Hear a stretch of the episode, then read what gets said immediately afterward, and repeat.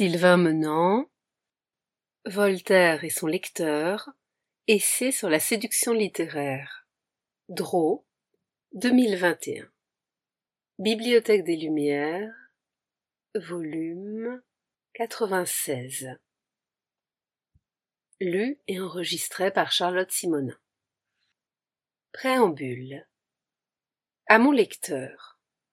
Ce livre propose une étude d'ensemble de la façon dont Voltaire, 1694-1778, a réussi à être l'écrivain le plus lu de son siècle et l'auteur favori des milieux conservateurs, de l'aristocratie et des cours européennes, tout en étant l'un des auteurs les plus contestataires de son temps, et en gagnant la réputation d'être un des pères de la Révolution française de 1789, survenue onze ans après sa mort.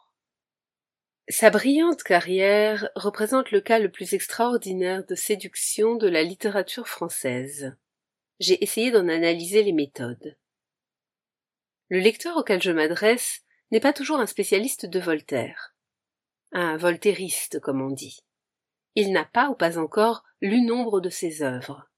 Peut-être sera-t-il tenté, en refermant ce livre, que j'ai voulu faire court, de lire certaines d'entre elles tombées dans l'oubli. Je l'espère. En attendant, j'ai essayé, tout en les commentant, de présenter le contenu des textes et de partager mes vues souvent fondées sur l'érudition dans un esprit de bonne compagnie.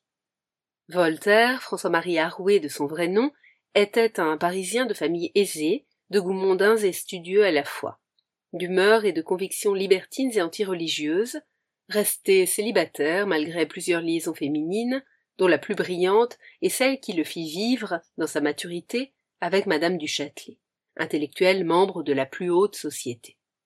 Les circonstances lui ont procuré dès sa jeunesse une bonne connaissance des milieux aristocratiques et des milieux littéraires, puis de la cour et, bénéfice de son exil temporaire à Londres, de la société anglaise.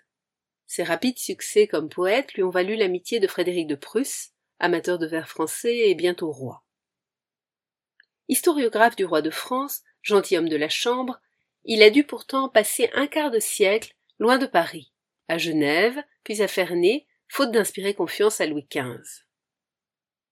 Au cours d'une existence marquée par de nombreux voyages et une vie sociale très active, il n'a jamais cessé d'écrire dans tous les genres littéraires, tout en soutenant une impressionnante correspondance avec ses amis, des princes, des souverains, des inconnus. Les écrits de Voltaire forment une collection d'une cinquantaine de grands volumes, chacun contenant plusieurs œuvres. Je n'en commente ici qu'une petite partie, mais la partie peut être la plus significative. J'ai laissé de côté les pièces de théâtre qui ont pourtant fait beaucoup pour la gloire de l'écrivain. Mais le public du théâtre n'est sans doute pas exactement celui du livre, du périodique ou de la copie qui circule. De plus, en composant une tragédie, Voltaire ne pense pas seulement aux spectateurs, mais aussi aux comédiens, et les effets recherchés ne tiennent pas tous au texte, mais aussi à la mise en scène, aux costumes et aux accessoires. Enfin, plus encore que dans le reste de son œuvre, Voltaire doit tenir compte des habitudes du public et des spectateurs, ce qui contraint ses choix, et il travaille non pour un public qu'il choisit, mais pour la clientèle du théâtre, dans laquelle il ne peut pas opérer de tri. L'ordre des chapitres suit à peu près l'ordre chronologique de l'écriture des œuvres autour desquelles chacun s'organise, mais on ne saurait pour autant dégager une claire évolution dans l'art de l'écrivain. Voltaire est très vite Voltaire. Il a frappé ses contemporains par sa précocité et sa maîtrise de la prose comme des vers, maîtrise inimitable, bien que souvent imitée. J'ai déjà exprimé certaines des idées qui suivent dans des contextes différents, à l'occasion d'articles, d'éditions critiques, de communications ou de préfaces, mais sans jamais avoir l'occasion de dégager leur convergence. Bien d'autres considérations ont alimenté le séminaire d'études voltairiennes que j'ai animé à la Sorbonne pendant une dizaine d'années.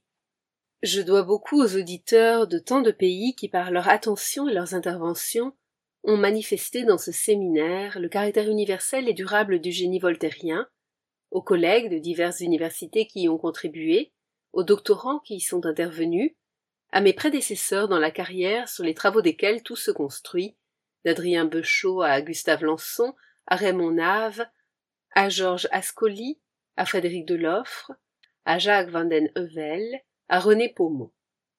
J'ai une dette spéciale, pour ce qui concerne cet essai, à l'égard de Pierre Larthomas, dont étudiant, j'ai suivi dans l'amphithéâtre Michelet de la Sorbonne un cours de stylistique sur l'ingénu qui m'a ouvert des horizons. Tant de voltairistes vivants ont contribué, par leurs travaux, leurs collaborations, leurs conversations, à la maturation de ce livre, que je ne saurais les nommer tous.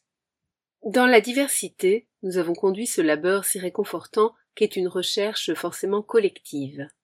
Voltaire n'est certes pas un modèle en toutes choses, mais il a été un modèle dans le travail intellectuel solitaire et un modèle dans l'inlassable échange intellectuel.